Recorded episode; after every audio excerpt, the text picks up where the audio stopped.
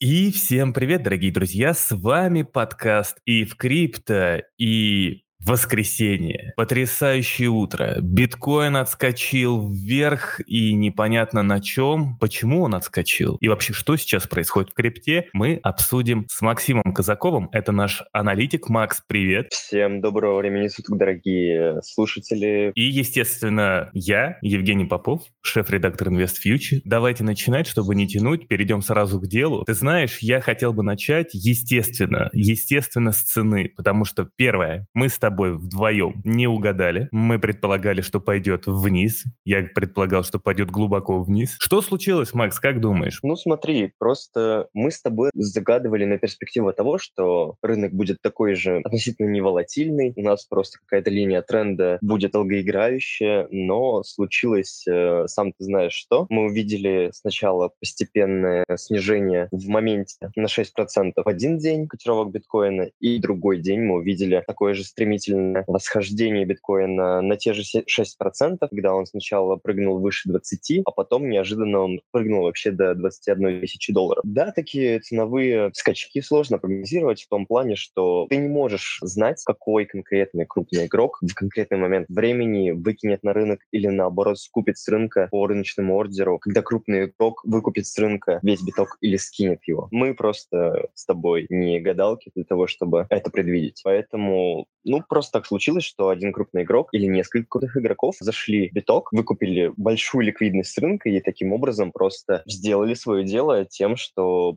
биток подскочил выше 21 тысячи. Это простая рыночная механика. Ты знаешь, я с тобой абсолютно соглашусь здесь. Я предупреждаю и повторяю, дорогие друзья, гадайте с нами вместе по поводу того, какая же будет цена на следующей неделе при записи следующего подкаста. Может быть, вдруг вы угадаете, мы не угадаем или наоборот. Это интересное соревнование соревнования между друг другом. Но, Макс, э, ты абсолютно прав. На самом деле никто не знает, какой цена будет именно завтра, послезавтра. Абсолютно с тобой согласен с тем, что все-таки я лично э, выстраиваю для себя какие-то некие тенденции, какие-то некие тренды. И поэтому просто следую этим трендам и тенденциям, которые в данный момент в рынке сейчас есть и которые в данный момент будут. Как интересно я завернул, в данный момент будут. Но смысл-то в чем? Тенденция, которая есть сейчас, она остается негативной. Она она и будет оставаться негативной до тех пор, пока мы видим все то, что происходит. А что у нас происходит? Правильно, сокращение денежной ликвидности за счет политики центробанков, западных центробанков, особенно Соединенных Штатов Америки, которые бесконечно сокращают денежную ликвидность для того, чтобы побороть как-то инфляцию и вычерпать те лишние деньги из экономики, которые они напечатали в период пандемии коронавируса. Учитывая, что крипта любит деньги, учитывая, что фондовый рынок любит деньги, все то, что мы с вами видим, это некие короткие передышки, некие короткие выдохи, которые есть на рынке, то есть рынок просто выдохнул, и вот так у нас это и получилось. На самом деле, если посмотреть в целом, росло абсолютно все. Именно росло абсолютно все вместе с биткоин. Рос и фондовый рынок, э, в принципе, а, а где-то подрос даже и евро, который падал ниже паритета с долларом, ниже одного к одному, и потом обратно отрос. И, естественно, в итоге рос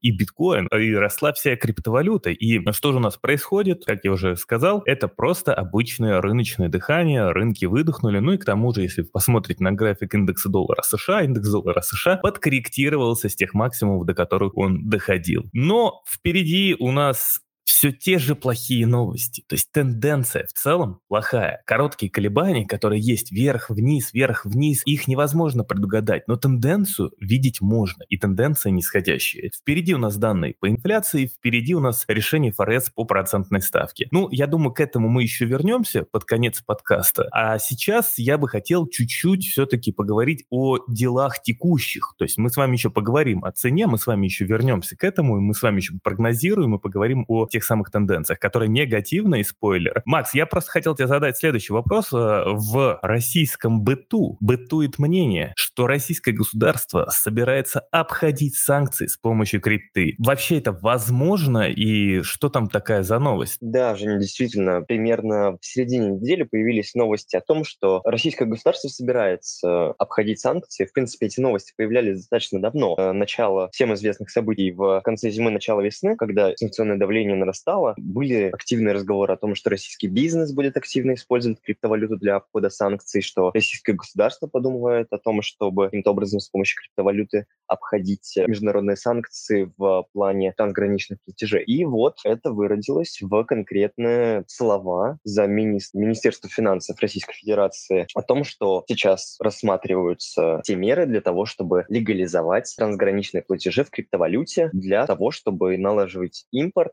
параллельный импорт для того, чтобы те товары, которые сейчас мы не можем легально импортировать в нашу страну, чтобы это сделать через третьих лиц, достаточно безопасно для того, чтобы они просто не попали под вторичные санкции, чтобы это все произошло конфиденциально. Но, как всегда, существует какое-то но. Указывается, что эти операции будут происходить в стейблкоинах на платформах, которые будут администрироваться самими контрагентами. То есть, по сути, ну, контрагентом у нас выступает центральный банк в том плане, что он организует платформу, на которой будут будут обращаться эти активы, с помощью которых будут производиться трансграничные платежи. По сути, как новость звучала, на англоязычной версии сайта TASS был заголовок «Russia eyes stablecoin platforms for settlements with friendly countries». То есть Россия рассматривает платформы стейблкоинов для трансграничных платежей с дружественными государствами. Но мы из статьи же узнаем, что это будут стейблкоины, привязанные к всеми признанными какими-то активами наподобие золота. То есть мы смотрим, существует условно условный Tether Gold, который также привязан к золоту, но тут не имеется в виду именно сам Tether Gold и вообще не приводится во внимание вся существующая блокчейн и криптоинфраструктура. Наши чиновники говорят о том, что будет какая-то параллельная инфраструктура, которая сейчас примерно будет напоминать то, что делают э, наши чиновники, государственные банки, в принципе, игроки на рынке цифровых финансовых активов. Это будет что-то похожее, то есть регулируемые площадки Центробанком, на которых эмитенты смогут выпускать какие-то активы для того, чтобы рассчитываться с контрагентами за границей. И поэтому это сложно назвать криптовалютой. Видимо, это все-таки какая-то терминологическая путаница произошла у наших чиновников, но все равно я бы не назвал это обходом санкций с помощью криптовалют. Это было все-таки какое-то упущение со стороны все-таки наших коллег-журналистов в том плане, что это все-таки не криптовалют. Ты знаешь, Макс, я здесь просто прослеживаю тенденцию, что наше правительство в условиях э, санкций, в условиях вот этого санкционного давления, в условиях ограничения, в условиях того, что все происходящее дальше, да, там с российскими товарами, от входа товаров в Россию и выхода товаров из России, ограничения будут только усиливаться. Сейчас я вижу, что наше правительство начинает играть в игру под названием наперстки, где они начинают говорить, сделаем так, сделаем сяк, сделаем так, и наперекосяк. Как бы все такие, а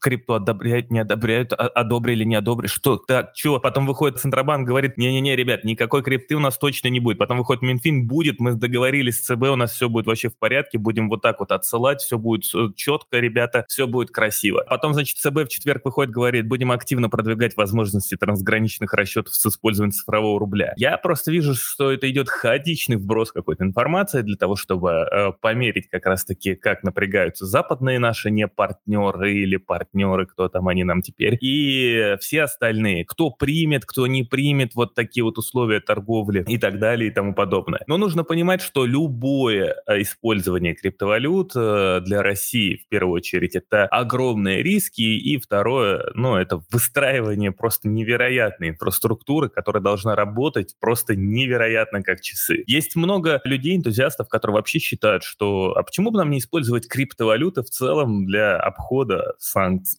Почему бы этого не делать? Ну, вот почему? Здесь просто все, ну, э, ребят, здесь все, все очень просто. Если вы посмотрите, да, там на CoinMarketCap, посмотрите на объемы, которые, да, там идут ежедневные в криптовалютах, допустим, вот сейчас 24-часовой объем, это типа 69 миллиардов долларов. Все здорово, все классно, но как минимум, минимум, по оценкам разных аналитических агентств, 50% этого объема крученые. То есть многие биржи накручивают. Прям режьте в пополам минимум те объемы, которые есть. Я не знаю, согласится со мной Макс или нет. Далее, чтобы вы понимали объем долларового обращения, долларового обращения на рынок примерно где-то около 7 триллионов. И вот э, мы с вами даже если возьмем пополам того, что есть сейчас в криптовалютах, я, я сейчас беру только исключительно криптовалюты, я не пристраиваю сюда инфраструктуры, которые могут быть созданы, то это у нас получится там, дай бог, миллиардов 30. Невозможно погрузить ни один экспорт, точнее, ни один торговый оборот во всю эту историю с криптовалютами. Ну, просто не хватит в жизни ликвидности. Ну, ладно, сегодня точно не хватит ликвидности. Это все просто сказки. Но это просто нереально. Невоз... Ну, ну, нереально. То есть выстроить, возможно, инфраструктуру с каким-то цифровым активом, с цифровым, там, я не знаю, рублем или еще что-то, и как-то это передавать, э, как-то это использовать, возможно. Когда-то к этому можно прийти. Для этого, опять же, повторюсь, огромные деньги нужно потратить. Нужно, во вторую очередь, нужно, чтобы это было безопасно. И в третью очередь, ну, просто нужно, чтобы это работало. Это нереально сделать за такое короткое время. Там, через несколько лет возможно. У нас как бы еще цифровой рубль-то даже не ввели. Это так э, для людей, которые вот почему-то до сих пор верят, что вот там крипта спасет людей от санкций. Да, использование крипты каких-то там, допустим, Иран недавно говорил, что они начинают использовать крипту, да, там в каких-то своих денежных тоже переводах, чтобы как-то обходить какие-то санкции, ограничения. Круто, здорово, прикольно, крипта молодец, все супер. И это именно и есть то самое использование крипты, которое поможет в итоге, да, возможно, крипте как-то становиться все более и более и более значимой в мире. Но это должно пройти огромное количество времени, и объемы должны увеличиться до нереальных объемов. Ну и самое главное, повторюсь, ликвидность которой просто нету для того, чтобы использовать крипту на вот таком вот государственных, межгосударственных уровнях. Есть что добавить, Макс? Все абсолютно так в плане том, что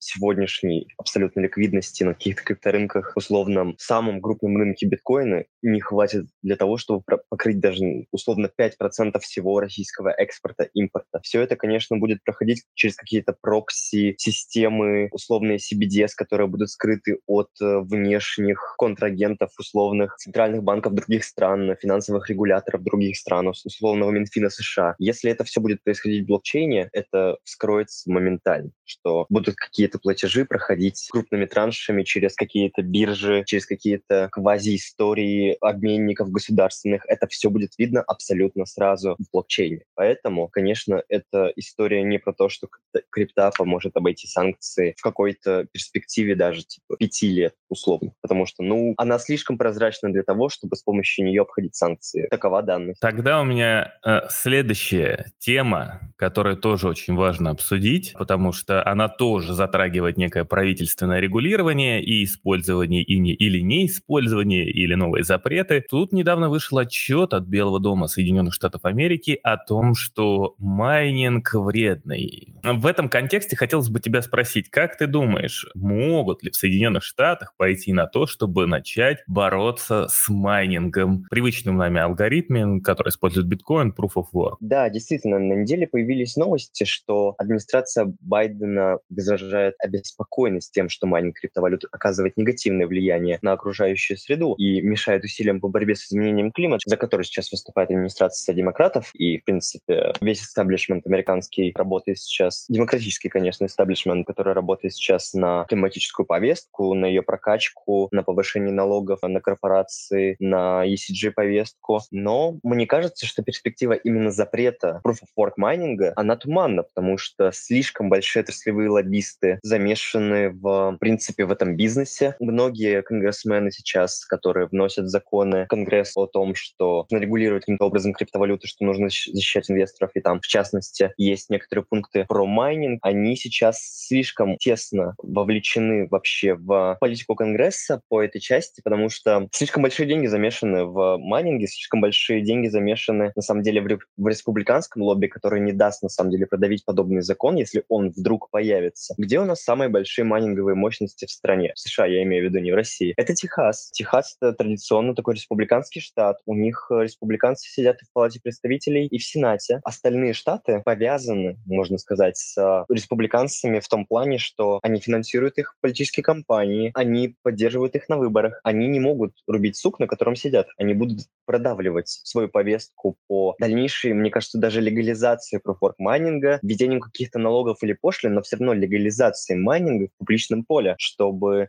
просто дальше работать легально, чтобы потенциально на в их вотчину не зашли уж условные демократы и не отобрали просто их заработок, потому что все-таки биткоин-майнинг, proof-of-work майнинг до сих пор жив, несмотря на то, что все-таки медвежий рынок мы сейчас видим ситуацию текущую. Мы можем говорить о том, что нет, перспектива пока слишком туманна для того, чтобы proof-of-work майнинг реально был запрещен. А, знаешь, э, я скажу так, что в принципе, да, там, если посмотреть вот этот отчет, который предоставил управления науки и технологий Белого дома.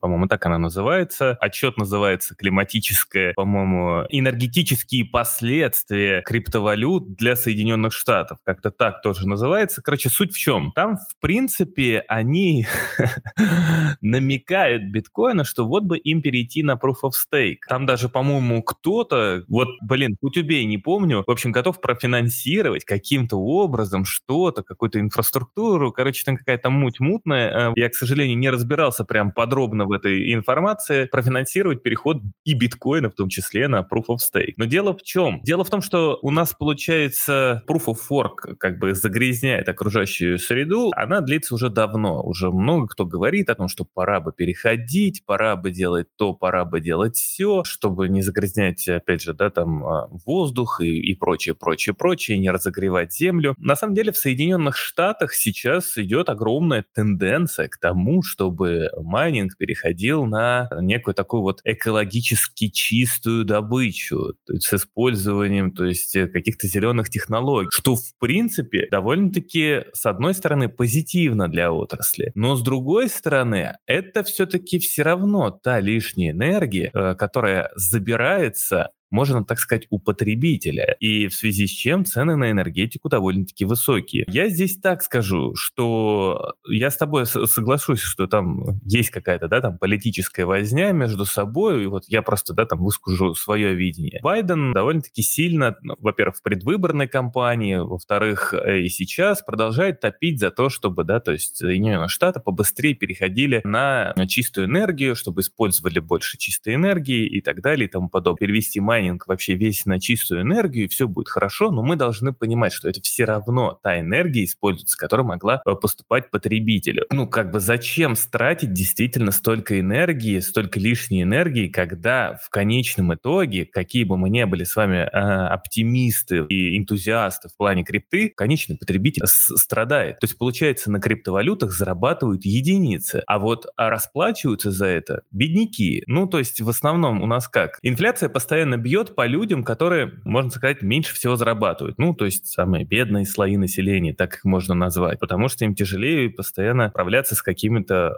затратами, которые растут, растут и растут. Поэтому, если бы, возможно, не майнинг, то этим беднякам было бы намного проще. С другой стороны, опять же, в том же Техасе и, и в целом, да, там в Соединенных Штатах, в каких-то майнинговых точках, э, последнее время многими СМИ было замечено, что именно майнинг криптовалют создает создает как раз-таки некую энергетическую инфраструктуру для зеленой энергетики. И здесь палка о двух концах. Непонятно, да? То есть то ли вот эти вот новости о том, что создается некая инфраструктура для зеленой энергетики, так как майнинг, я, я уже повторял ранее, в очень большом количестве в Соединенных Штатах начинает переходить на некую, да, там, зеленую энергетику, в связи с чем действительно выстраивается инфраструктура для зеленой энергетики, которая помогает некоторым домохозяйствам. Но с другой стороны, эти домохозяйства могли бы просто так сами получать ту энергию, которую потребляет даже вот в рамках этой зеленой энергетики криптовалюты. Поэтому на самом деле я не очень хорошо отношусь к майнингу на Proof of Work, потому что, ну да, мне на самом деле жалко людей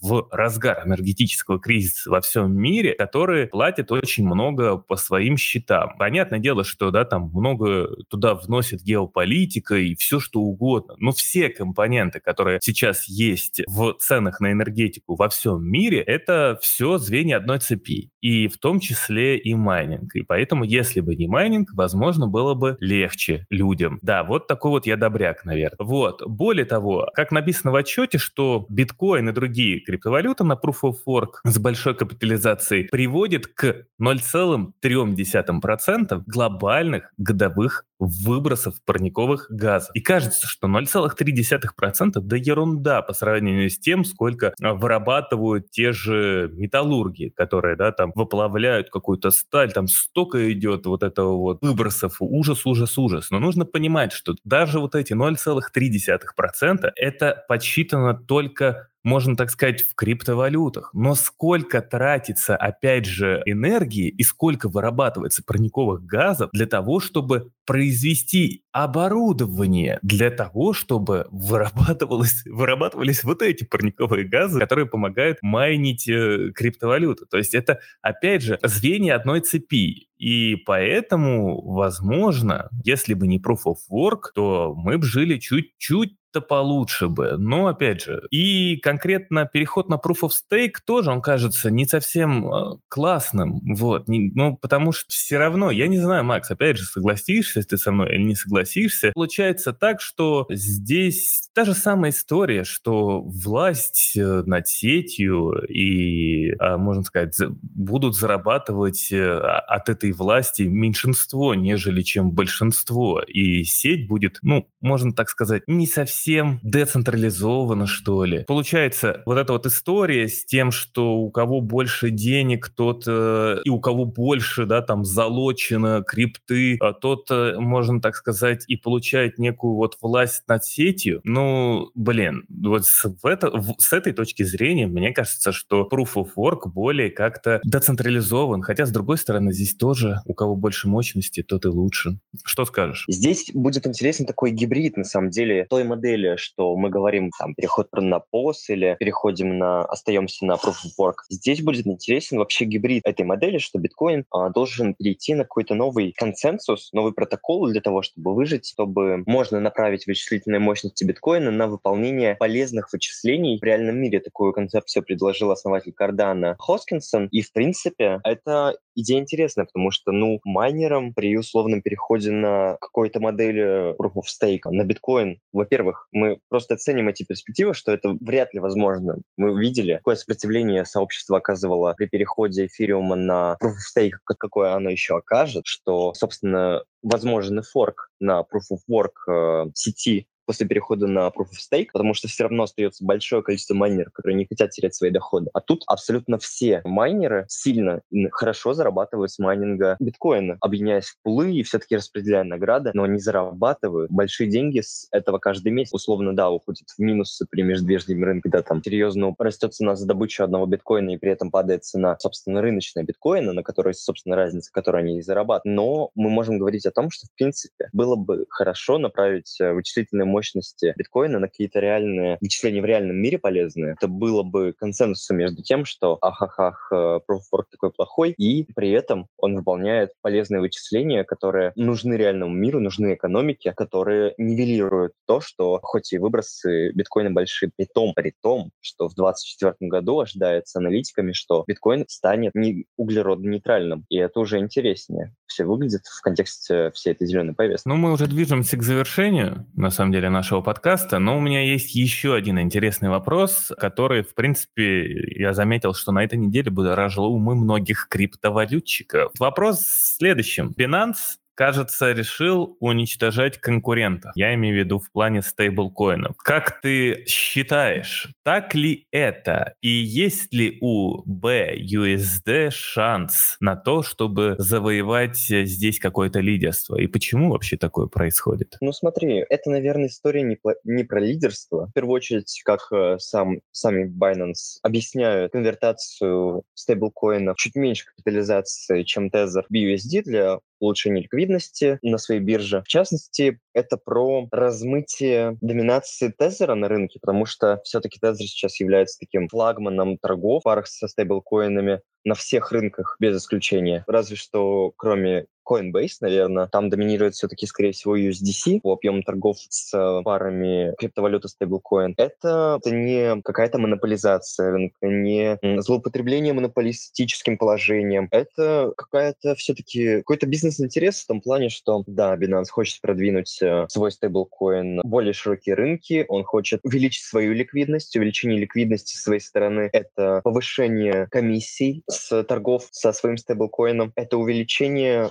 ценности экосистемы Binance, потому что сейчас вся экосистема завязана на, на собственно, саму биржу и на токен нативный BNB, и, соответственно, стейблкоин — это такое логичное продолжение экосистемы Binance. Похоже, они хотят именно каким-то образом закольцевать на себе всю сеть аудитории, которая у них сейчас есть, чтобы просто на альтернативные стабилкоины не размывали их долю. Это, конечно, немного про, собственно, монополизм и история, потому что, ну, это можно вообще двояко рассмотреть, что, ой, как-то это вообще некрасиво делать, э, и, по сути, активы своих э, клиентов переводить э, в свой стейблкоин, который тебе любы и краша, но все-таки мы можем говорить о том, что просто это какие-то игрища маркетмейкеров отчасти, потому что особо ничего не поменяется от того, что у тебя вместо условного э, USDP или TUSD, я не помню, какие там стейблкоины на самом деле, Binance делистнула, там, конечно, можно осуществить вывод этих стейблкоинов себе на кошельки, но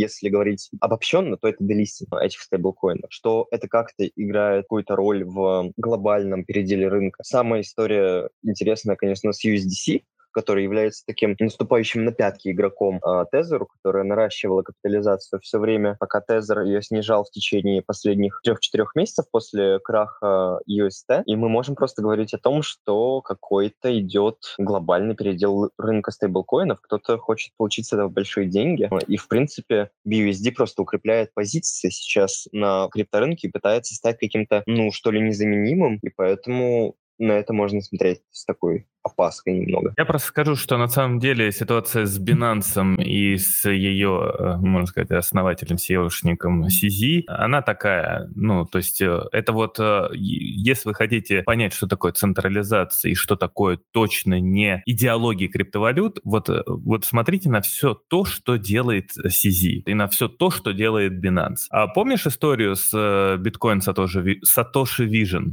История заключается в следующем, когда Крейг Райт начал говорить всем, что это он Сатоши Накамото, что это вообще он там супер классный и весь такой распрекрасный, на что а, представители, так сказать, э, криптовалюты и крупнейших бирж начали посылать, в общем, Крейг Райда куда подальше, причем он там даже начал судиться. Ну, в общем, это, я не буду вдаваться прям в огромные подробности, но смысл в том, что Binance э, на основе этой истории взял и долистнул биткоин СВ, потому что он считает, что Крейг Райт на самом деле не Сатоши, а мошенник. И, и таких случаев, если, если посчитать, наберется очень очень много. И, именно, да, там, если мы будем говорить про Binance. И здесь как раз-таки прослеживается та история, что это ни хрена не про децентрализацию, потому что я могу себя назвать хоть, я не знаю, там, создатель вселенной, предлагать свой коин, и, и если, да, там, а, он условно как-то, да, там, подходит под э, правила биржи, точнее, сначала он подошел уже, да, там, как-то прошел и прочее, прочее, прочее, его добавили, и потом я начал вдруг себя называть создателем вселенной. Почему?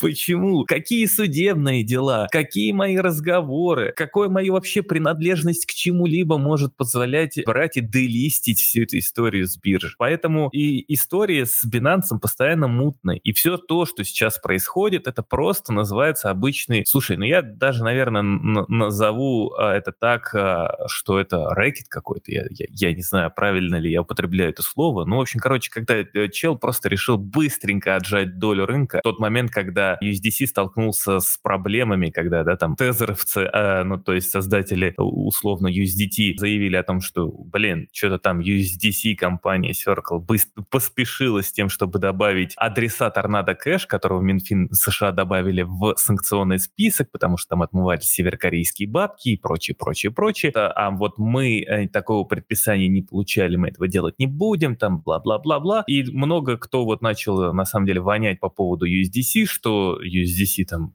все такие плохие, расплохие, посмотрите, это вообще какой-то суперцентрализованный коин, зачем нам такой нужен? Пошли разговоры о том, что некоторые, да, там, стейблкоины, которые, да, там, имели в, в, в обеспечении USDC, начали говорить, блин, нам надо бы отвязаться как-то от всей этой истории с USDC-шками и прочее. Вот, то есть, ну, пошло такое вот прям негативное настроение по USDC, и тут э, Binance поняли, что надо ловить удачу, надо ловить быка за рога, надо ковать железо пока горячо, и вот в итоге, как мне кажется, начали как раз-таки заниматься всей этой историей под всю вот эту общую песню, под весь этот общий тренд. Binance — это, ну, как бы USDC, который, когда начали блокировать э, адреса торнадо кэша, ну, то есть, ну, понятное дело, что они не могут иначе, а, э, или когда они там начали вводить какие-то ограничений для российских пользователей и прочее. Все, что делает Binance, это отвратительно. Это ужасная биржа. Ну, на мой взгляд. А, я, я, я не знаю, потому что, ну, так нельзя. И к тому же, так нельзя это делать просто в один момент, в какой-то там, я не знаю, без какого-то, ну, конкретного прям пояснения заранее, что вот происходит, а просто в один момент. И такое прослеживается и прослеживалось. Вот, я не знаю, есть у тебя что добавить? Я просто, я просто добавлю, что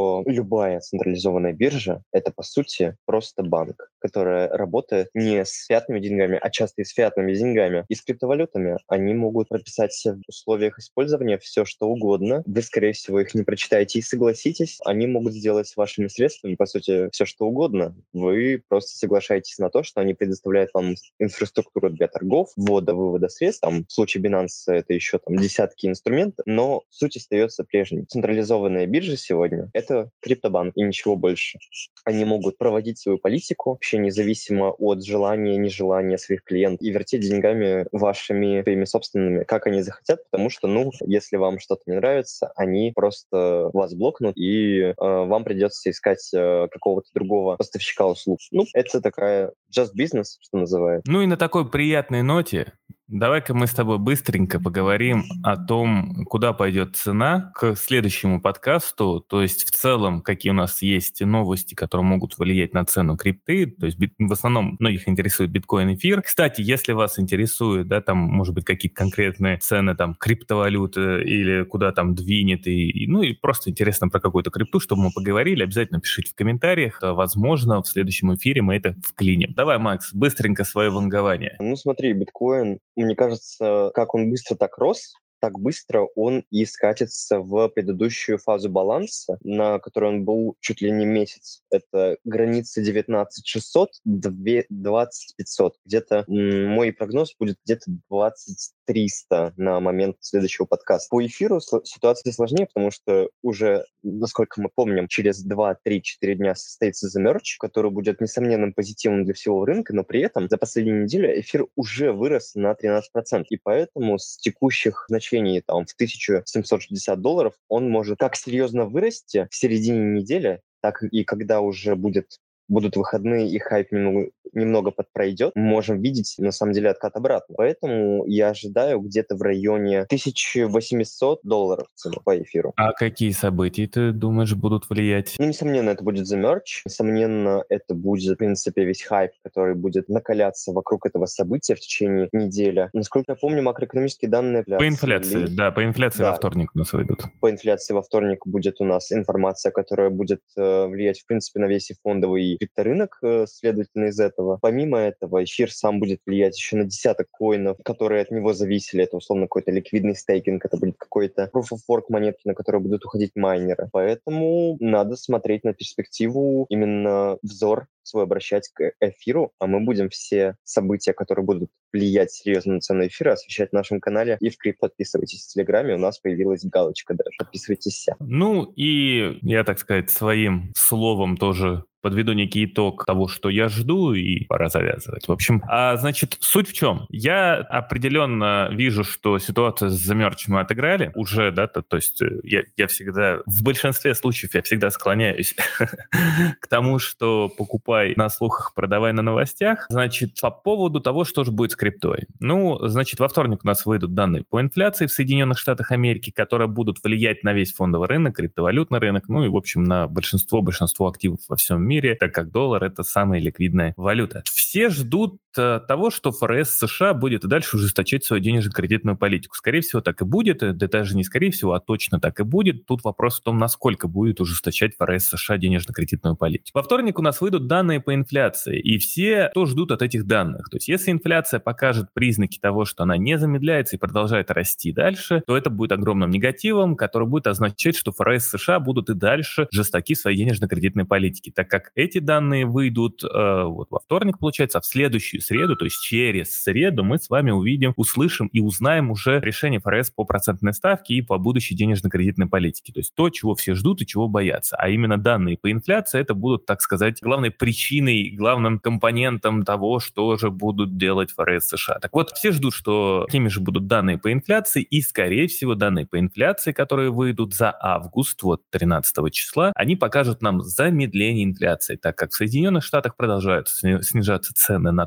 топливо, на энергетику. Это может позитивно продолжать отражаться в индексе потребительских цен. Но, конечно же, данные по инфляции, они не состоят только из общей инфляции, в которой есть, условно, вот это вот цены на топливо. Там, там есть еще и много разных компонентов, которые будут тоже играть огромную роль. И вот мы будем следить в основном, как и ФРС э, нас предупреждали, что они будут следить э, за базовой инфляцией. То есть инфляция, которая показывает нам именно рост цен без учетов э, компонентов волатильных, то есть продуктов питания и энергоресурсов. Вот, так как базовая инфляция это некая трендовая инфляция, которая показывает, какой именно тренд по инфляции в Соединенных Штатах Америки. Так вот, если можно сказать, можно посмотреть на общую инфляцию, которая, скорее всего, будет снижаться и которую будут использовать политики, ну, то есть Байден говорит, посмотрите, мы справляемся с инфляцией, но лучше смотреть на базовую инфляцию, так как именно базовая инфляция будет влиять на решение ФРС США. Инвесторы всегда реагируют на общую инфляцию, потому что, ну, очень немногие, даже, даже инвестбанкиры разбираются в макростатистике. Да, да, да, парадоксально, но оно на самом деле так и есть. Уж поверьте мне, я общался. Они не совсем понимают, как устроена макростатистика и на что обращает внимание в данный момент Центробанки. Так вот, многие смотрят на общую инфляцию и видят, опа, общая инфляция снижается, значит, все, ФРС не будут повышать процентную ставку или будут там повышать ее на чуть-чуть, и поэтому, скорее всего,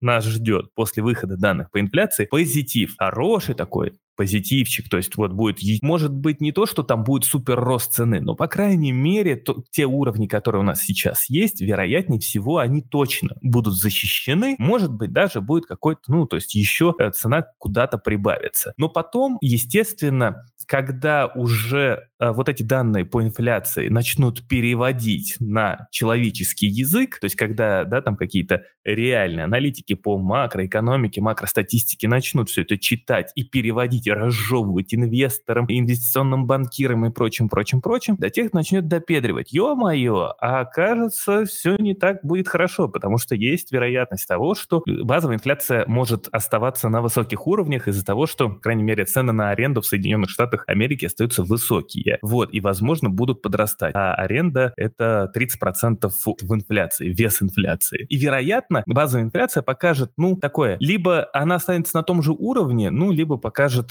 даже, возможно, какой-то рост. И вот когда вот эти данные переведут, вот тогда уже к решению ФРС рынки пойдут вниз. Ну а там мы уже с вами поговорим уже к решению ФРС о том, куда же пойдет дальше цена. Но глобально я вижу, что мы идем, продолжаем идти вниз, и нас ждет еще очень хорошенький слив. Вот на этом сказочки конец, а кто слушал, молодец. Макс, спасибо тебе огромное за то, что общался с нами, со всеми. И тебе спасибо, Женя, за то, что сегодня уделил нам это прекрасное утро воскресенья. Спасибо большое. Друзья, спасибо, да, что слушали нас, и услышимся с вами уже в следующем подкасте. Всем пока. Всем пока.